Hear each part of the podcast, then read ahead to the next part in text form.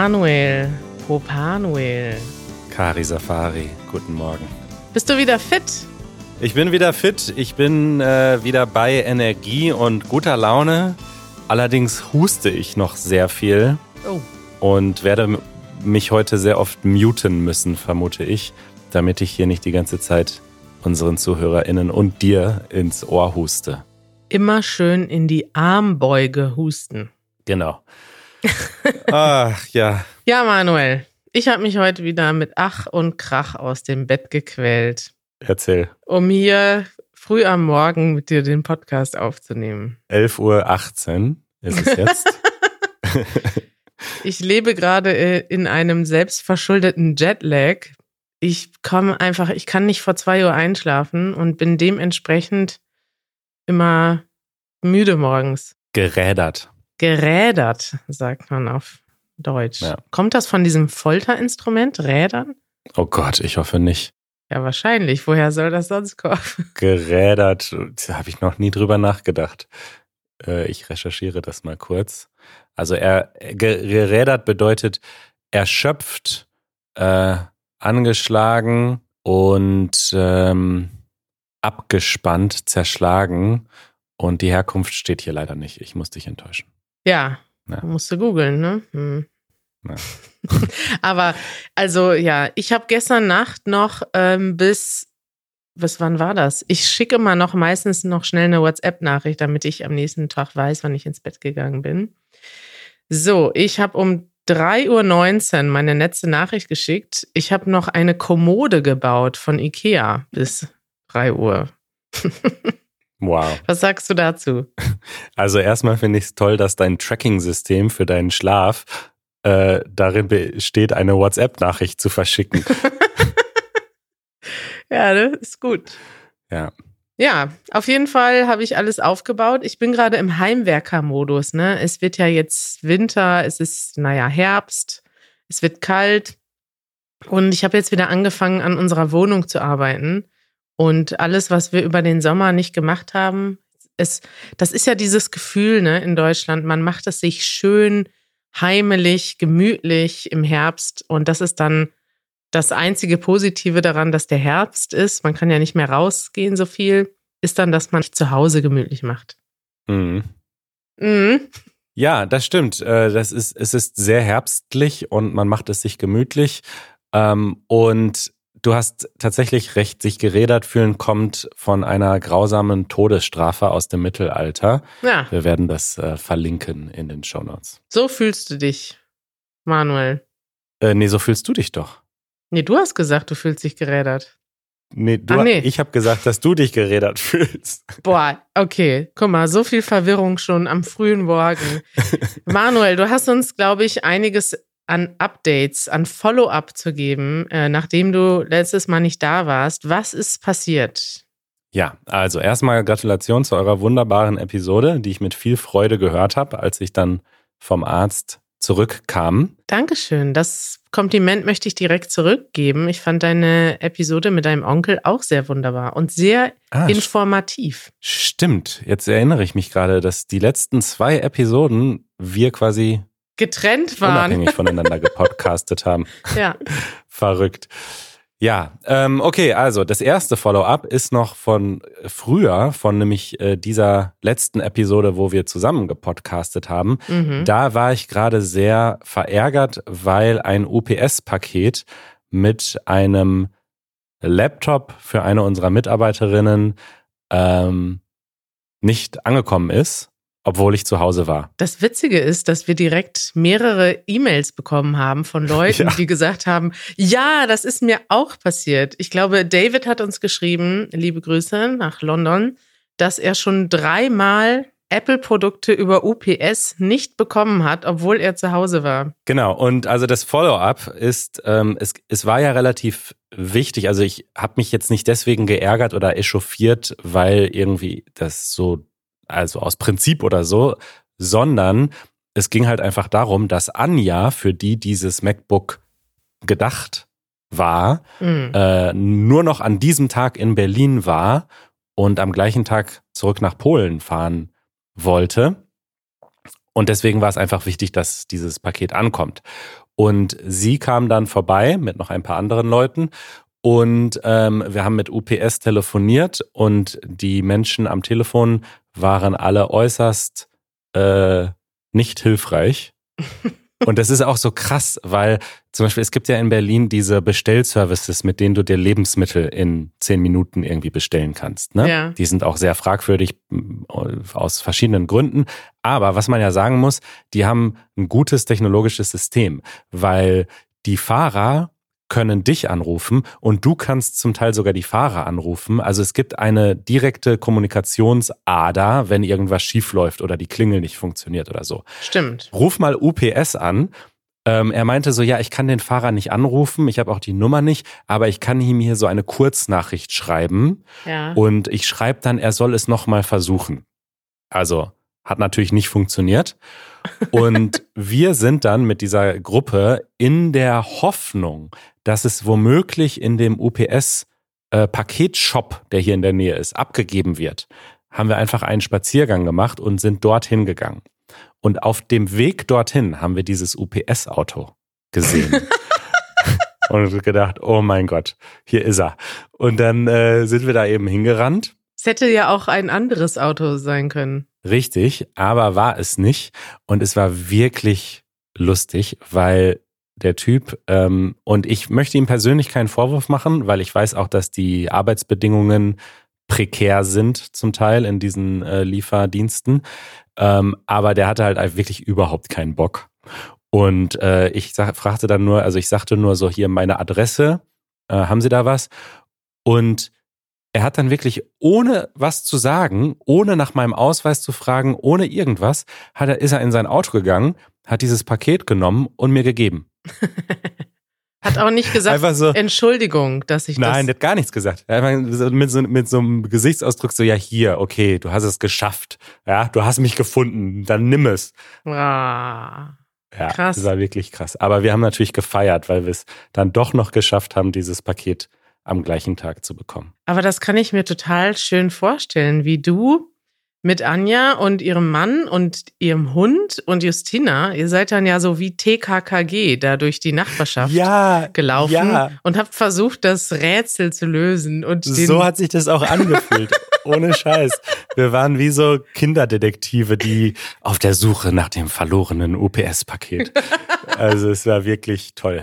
Schön, Manuel. Das war doch ein Abenteuer, oder? Manchmal muss man auch was erleben. Dann muss halt mal UPS nicht liefern damit man Action hat am Tag. Total. Ich habe übrigens gehört, dass UPS in den USA total zuverlässig ist und DHL total unzuverlässig. Und in Deutschland ist das so ein bisschen umgekehrt. Also ja. kommt vielleicht auf den, aufs Land auch an. Ja. Ja. Äh, dann wollte ich dir gerne erzählen äh, von meinem Arztbesuch. Unbedingt. Erzähl uns davon. Weil ich glaube, dass das auch ganz interessant ist für diejenigen, die nach Deutschland ziehen oder schon hier leben, ähm, wir haben auch schon mal eine ganze Episode äh, über das Thema Arztbesuch gemacht, Episode 110. Stimmt. 110. 110. Ey, Manuel, also die erste Frage, die ich habe, wie ist das denn jetzt im Moment? Es steht ja überall an den Arztpraxen, bitte nicht kommen, wenn Sie Erkältungssymptome haben, ja. weil die Angst haben, dass du Corona in die Arztpraxis schleppst. Ja, das wäre schon mal meine erste Frage. Wie geht man denn im Moment zum Arzt mit Symptomen, die aussehen, als könnten sie Corona sein? Genau, das ist auch ehrlich gesagt der Grund, warum ich erst so spät zum Arzt gegangen bin, weil ähm, ich war zu dem Zeitpunkt ja schon seit einer Woche krank. Mhm. Es gibt, glaube ich, generell so ein Spektrum der Arztbesucher, würde ich sagen. Es gibt Leute, die beim kleinsten Kratzen im Hals sofort zum Arzt gehen. Und es gibt Leute, die müssen wirklich schon halb tot sein, bevor sie sich zum Arzt schleppen. Ja. Und ich bin auf jeden Fall weiter auf der Seite des Spektrums. Also ich warte sehr lange, bis ich zum Arzt gehe. Unter anderem, weil ich auch dachte, also ich habe natürlich jeden Tag irgendwie so einen Schnelltest gemacht, um zu gucken, ob ich womöglich Corona habe, hatte es aber nicht und dachte, wenn ich jetzt zum Arzt gehe und mir dann da irgendwas anderes noch einfange, mhm. also dann bleibe ich lieber einfach im Bett. Ja. Ähm, aber als es dann wirklich nicht besser wurde und ich dann äh, auch Fieber hatte und so weiter, dachte ich, okay, dann gehe ich doch mal zum Arzt. Und bring denen die Grippe. nee, ja, also es ist äh, Bronchitis. Ich glaube, es war gar keine Grippe. Mhm. Naja, jedenfalls, ähm, wie du schon sagst, es gibt äh, Corona-Schutzmaßnahmen und deswegen haben die meisten Ärzte eine reguläre Sprechstunde und eine sogenannte Infektionssprechstunde. Und wenn man eben Erkältungssymptome hat, Husten, äh, Schnupfen, Fieber etc., dann darf man nicht in die reguläre Sprechstunde, sondern muss in die Infektionssprechstunde. So weit bin ich aber gar nicht gekommen, nee. weil, äh, wie du weißt, habe ich immer noch keinen Hausarzt in Berlin. Ja und? Du kannst doch überall hingehen, oder? Theoretisch ja. Das Problem ist, äh, es ist überall Patientenstopp. Was? Patientenstopp ist das Wort, das dir am Telefon entgegengeworfen wird, wenn du versuchst, verzweifelt einen Arzttermin zu bekommen. Die Berliner Hausärzte sind komplett überlastet. Sie haben zu viele Patienten und ähm, die nehmen keine neuen Patienten auf. Also natürlich generalisiere ich jetzt, aber ich habe hm, fünf oder sechs Praxen in meiner Nähe angerufen und die haben alle gesagt, es tut uns leid, wir haben keinen Termin. Und Patientenstopp. Ja, Patientenstopp und auch, ich habe dann auch gesagt, ja, und nur jetzt dieses eine Mal und so weiter. Nein, wir haben wirklich keine, keine Kapazitäten. Das ist total krass, weil ich dachte, das gibt es, also ich weiß, dass es das gibt, aber ich dachte, das gibt es nur bei Fachärzten, also Hautarzt, Augenarzt, Gynäkologen, solche Fachärzte, wo du zu einer spezifischen Richtung gehst. Aber ich dachte, Hausärzte gibt es wie Sand am Meer, sagt man auf Deutsch. Also viele, ja. dachte ich. Und ähm, also ich weiß zumindest auch von anderen Leuten, dass sie schon auch Hausärzte wechseln und so ohne Probleme. Janusz zum Beispiel. Und da habe ich noch nie Probleme gehört. Also. Ja, ich kann mir auch vorstellen, dass die Pandemie das einfach nochmal verschärft hat, diese ganze Situation. Naja, jedenfalls äh, habe ich dann ähm, doch noch einen gefunden, wo ich am gleichen Tag hin konnte.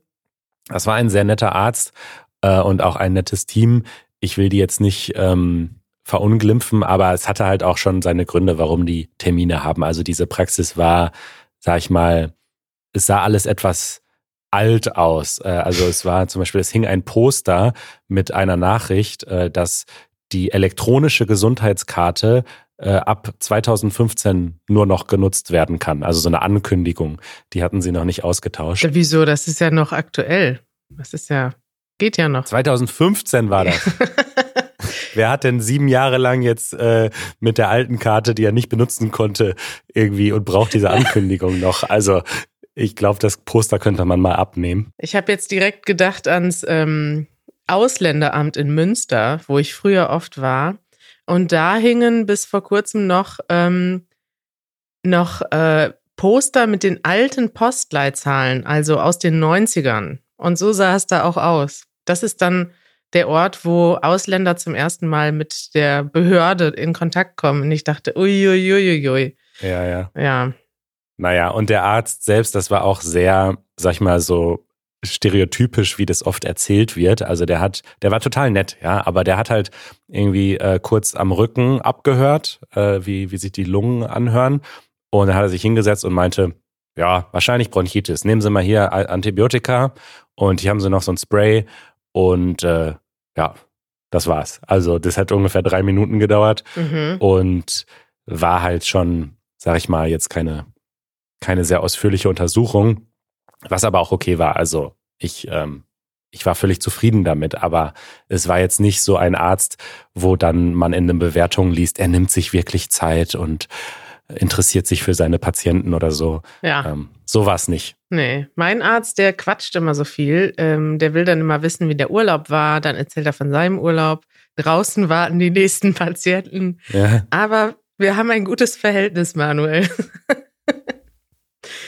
ja, ja. Gut, was haben wir jetzt davon gelernt? Wenn man einen Arzt sucht, was macht man dann? Weitersuchen? Oder hast du das vielleicht auf einer Website wie Dr. Lieb oder so dann gefunden? Nee, ich habe jetzt, ich habe jetzt ein, ich glaube, ich habe einen Lifehack herausgefunden. Ach. Weil es gab eine Praxis, die hatte zu, da konnte ich nicht mal anrufen, aber die hatten Termine für neue Patienten. Also für Erstuntersuchungen neue Patienten mhm. äh, im November, also in einem Monat.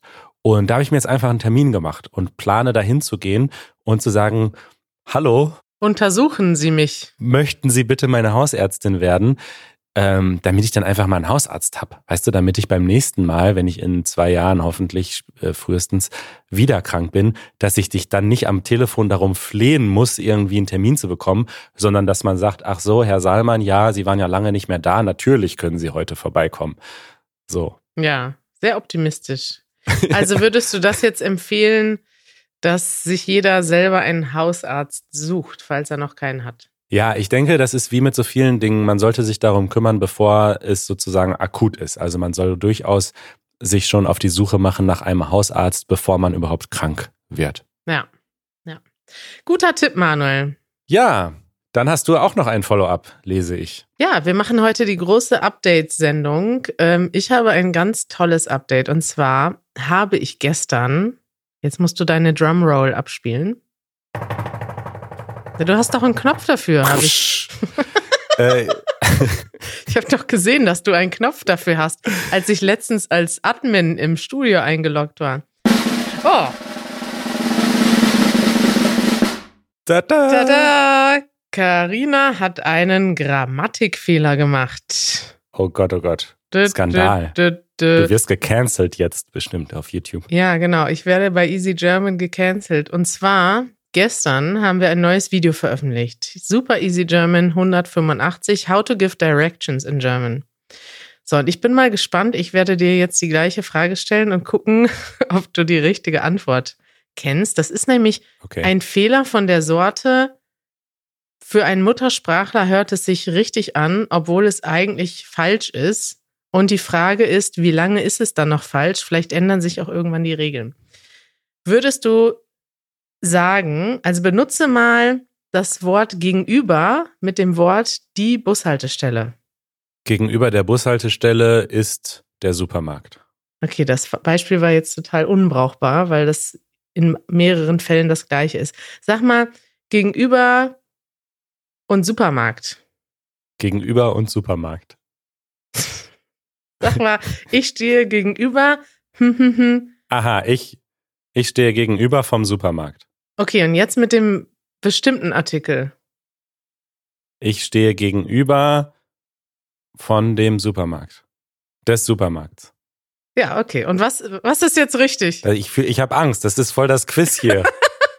Na, also Genitiv äh, des Supermarkts. Ich stehe gegenüber der Bus- Bushaltestelle, ich stehe gegenüber des Supermarkts. Genitiv ist richtig, aber die meisten Deutschen sagen von der Bushaltestelle oder von dem Supermarkt. Und ist es genau andersrum, Manuel? Was? Nein. Ja, guck mal bei Duden, da steht gegenüber plus Dativ. Und ich dachte auch, und das ist witzig, weil da habe ich dann auch einen Artikel zu gefunden. Man sagt ja ganz oft, der Dativ killt den Genitiv. Ne? Es gibt sogar so ein berühmtes Buch, der Dativ ist dem Genitiv sein Tod.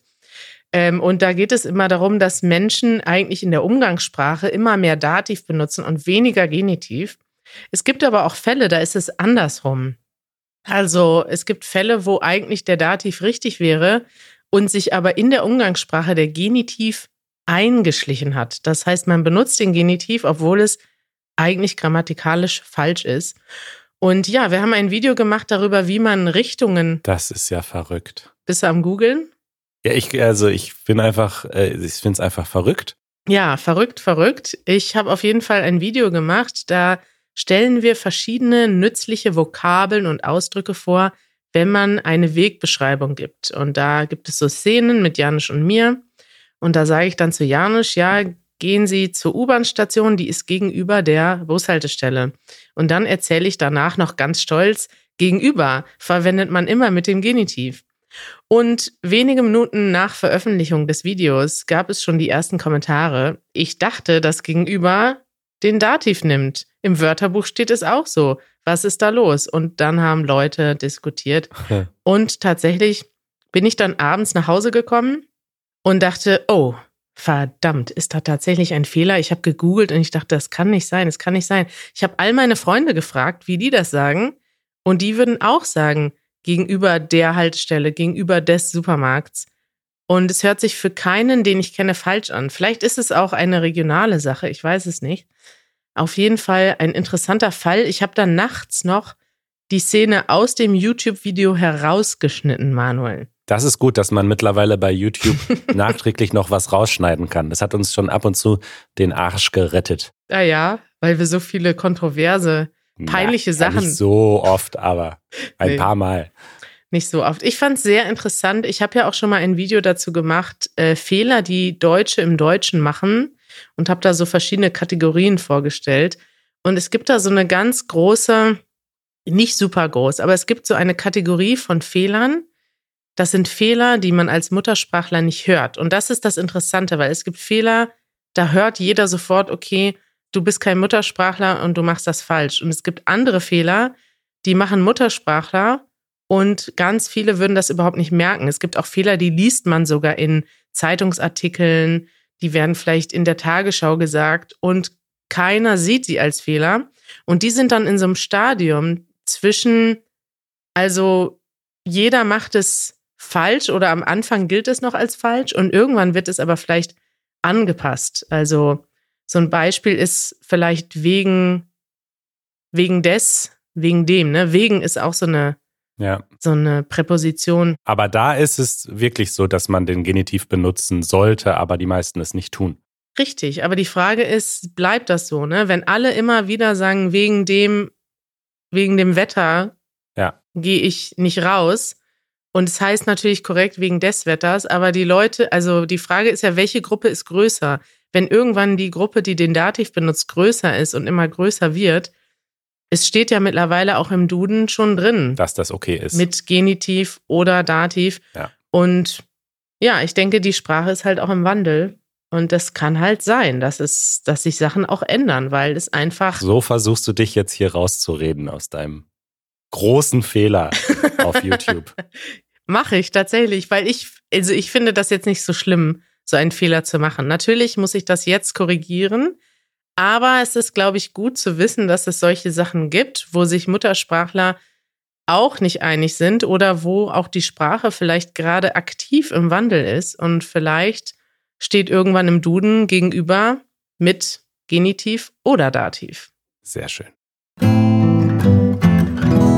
Empfehlungen der Woche. Ah.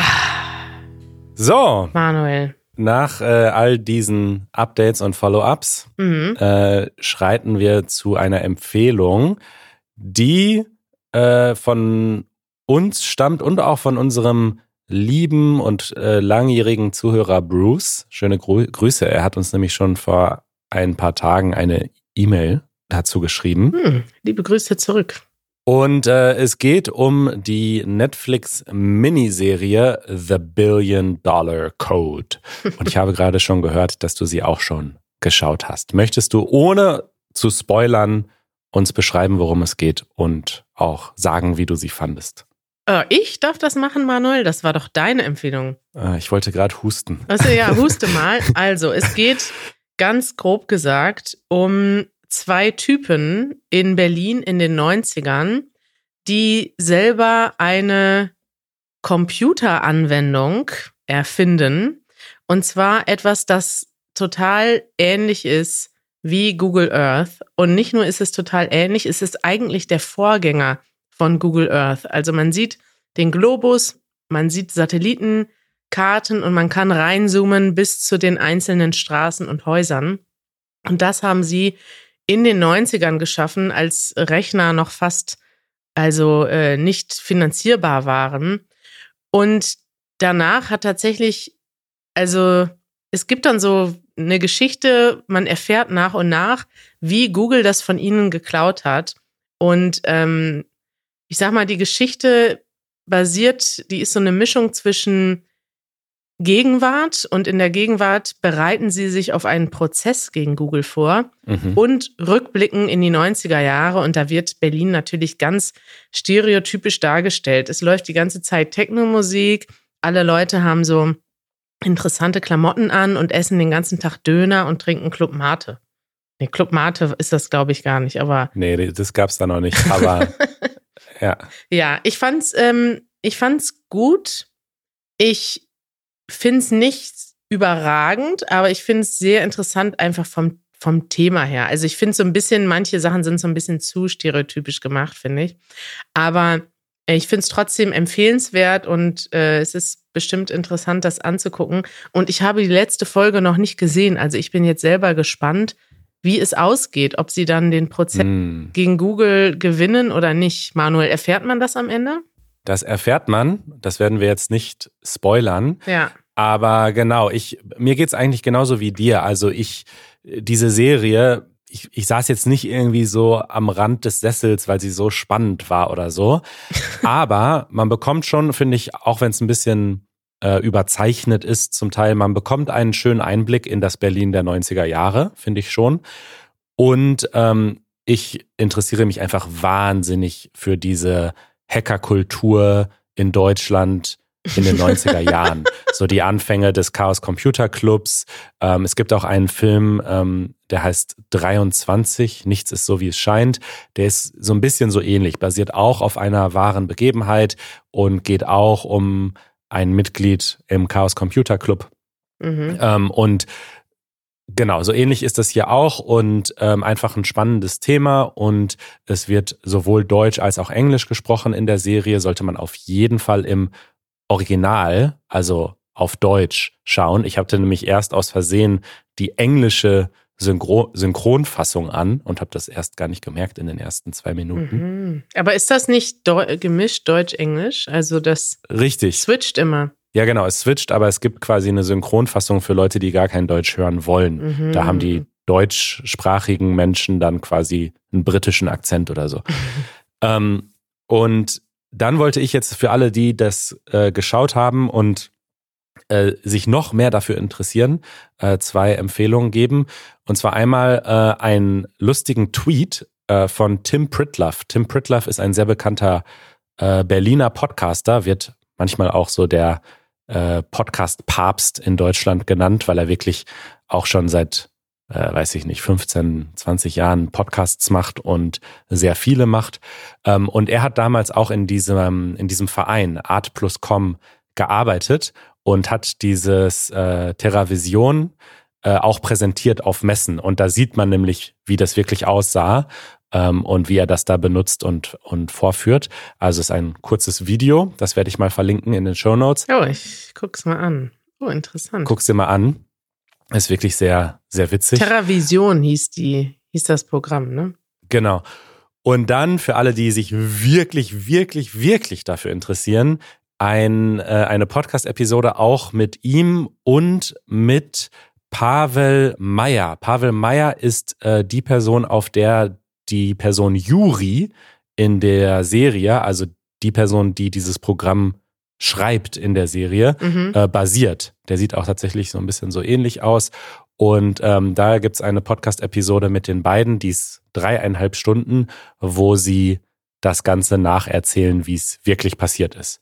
Und ich habe es tatsächlich nicht ganz gehört. Es ist sehr lang, aber für alle, die wirklich genau wissen wollen, was ist jetzt wirklich so passiert und was ist ein bisschen äh, dramatischer dargestellt worden, ähm, ja, gibt's diesen schönen Podcast. Ja, ich finde das total spannend. Vor allem das Spannende fand ich dann, also wie, also da an der Stelle, wo ich jetzt gerade bin, sieht es sehr aussichtslos aus. Also wie, wie, wie Google sich eigentlich schon damals, also die waren da ja auch noch klein, ne? Also wie sie schon damals total strategisch vorgehen und kleine Entwickler äh, und andere Leute, also quasi Sachen klauen und denen schon also ganz systematisch verhindern, damit, dass sie sie später verklagen können und sowas. Das finde ich ziemlich, ziemlich ja. krass. Eine, also wenn, wenn wir schon bei ähm, Berlin sind, das ist jetzt nicht 90er, aber es ist auch ein bisschen früher und ein bisschen diese ähnliche ähm, Computerszene, ist der Film Inside WikiLeaks. Hast du den gesehen? Ah, ich bin mir nicht mehr sicher, ob ich den gesehen habe, aber es klingt. Ist das ein Film oder eine Serie? Ich schau mal eben. Es ist mit äh, dem deutschen Schauspieler Daniel Brühl und Benedict Cumberbatch, der spielt ähm, Julian Assange. Und es geht wirklich um die Anfänge von WikiLeaks. Und ich fand den Film ziemlich spannend. Er basiert wohl auf dem Buch von Daniel Domscheit-Berg, der ähm, ich weiß nicht, Mitbegründer oder Erstunterstützer war von, von Wikileaks zusammen mit äh, Julian Assange und die haben sich dann später verkracht. Das heißt, Julian Assange selber sagt, dass der Film viele Unwahrheiten enthält. Das muss man vielleicht wissen, aber man kann halt so ne, parallel mal darüber lesen und das gleichzeitig gucken und das ist schon, ja. also ich glaube schon, dass man da ziemlich viel, also ich wusste jetzt zum Beispiel nicht so viel über die Anfänger von Wikileaks. Man erfährt da schon vieles. Ja, sehr spannend. Ja, da haben wir doch jede Menge Empfehlungen hier äh, gegeben, haben unseren Dienst getan. Ihr seid beschäftigt.